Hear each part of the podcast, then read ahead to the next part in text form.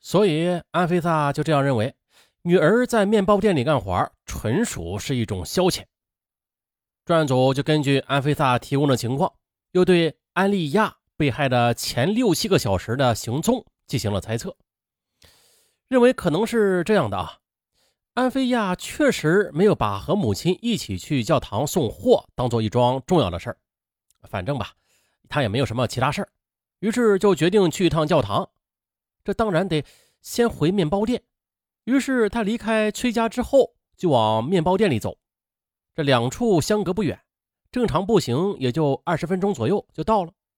可是他最终是没有走到目的地，他的母亲一直等到三点二十分，也就没有再等他，只好一个人去教堂送货了。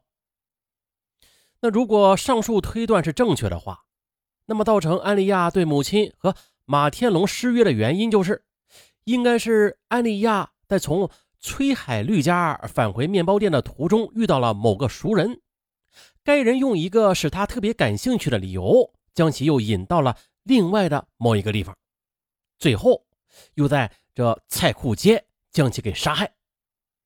啊，为了调查清楚这一切的，刑警南烈义。便将崔海绿家到圣诞面包屋之间的路程步行的走了个来回，在一路上的南烈义望着沿途的一家家的商店住户，想象着安利亚三月一日行走的这条路上究竟会遇到什么。想来想去，还是觉得只有一种可能，他就是遇到了某个熟人，然后那个熟人邀请他去了另外一个地方。晚上，当他离开那个地方的时候。这个熟人便送行，在菜库街上又将其给杀害了。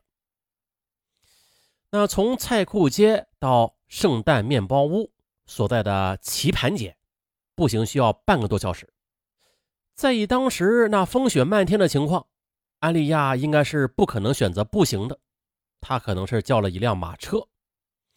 在离着安利亚遇害位置不到一里处。就有一家二十四小时营业的载客马车行，附近的电线杆上都挂满了广告灯箱。安利亚他不会看不见的，也不会舍不得花钱的。可是呢，安利亚没有叫马车送他回家，所以那一定是那个熟人送他回家的。而安利亚肯放弃坐马车，冒着风雪步行，显然是有一种力量支撑着他。这股力量似乎只有跟爱情联系上，啊，这才能解释得通。那个熟人很可能是跟安利亚有着一种非同寻常的关系的，结合着安利亚平时在这方面的一贯表现，很有可能这是她的新结交的男朋友。就这样呢，刑警南烈义在返回道里分局的途中，他仍旧是继续的思考着。如果上述猜测是正确的话，那就有一个重要的因素，嗯，无法解释，那就是杀人动机了。这新结交的男朋友为什么要把一个正在对他柔情蜜意的美女给干掉啊？南烈义在专案组的案情分析会上，把考虑的内容说了说，请大家谈谈接下来应该怎么去走。老刑警罗鼎提出了一个观点：这尸检报告中。法医提到，从死者胃中的残留物推断，他的最后一顿晚餐中有罗宋汤的成分，因此可以推断，这安利亚在被害前是喝过罗宋汤的。那么，是不是可以以罗宋汤为线索来进行下一步的调查呀？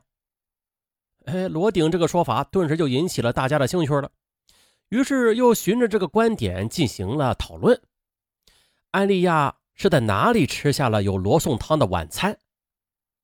根据哈尔滨这个城市的居民构成吧，这罗宋汤它不但是所有西餐馆和一些本地餐馆呃有所供应，这苏联侨民甚至是一些中国市民家中也会时不时的煮上这么一大锅。所以安利亚有可能是在餐馆，也有可能是在别人家里吃的晚餐。这两种可能相比之下的，似乎前者的可能性要大一些。因此，根据之前对莫家坊和马天龙的调查，他们都说，这安利亚喜欢下馆子，而且喜欢去比较高档的馆子。这一般路边的小馆子，他是不看在眼里的。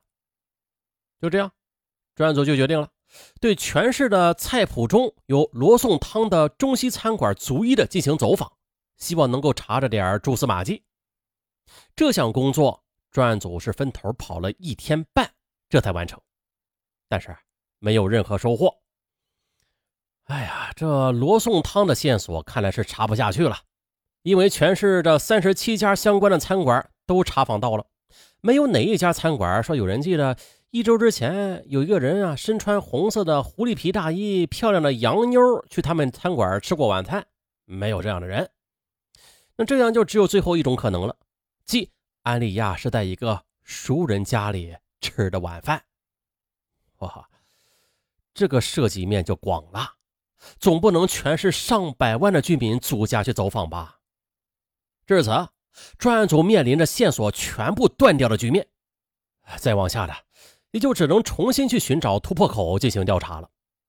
大家讨论下来，认为这调查方向还是应该往已经接触过的安利亚的那三个小姐妹金淑英、崔海绿和史森美那里靠。三月十日。这专案组又把金淑英、崔海绿和史森美三个人请到了分局。这次的改变了上次开座谈会的形式，而是分别的跟他们单独交谈。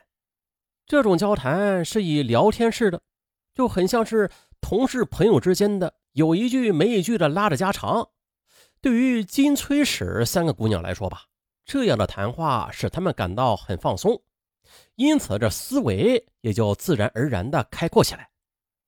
哎，结果啊，专案组是终于的又获得了一条可能成为线索的信息，而这条信息是金淑英、崔海绿、史森美三个人在没有任何提示的情况下自己回想起来的。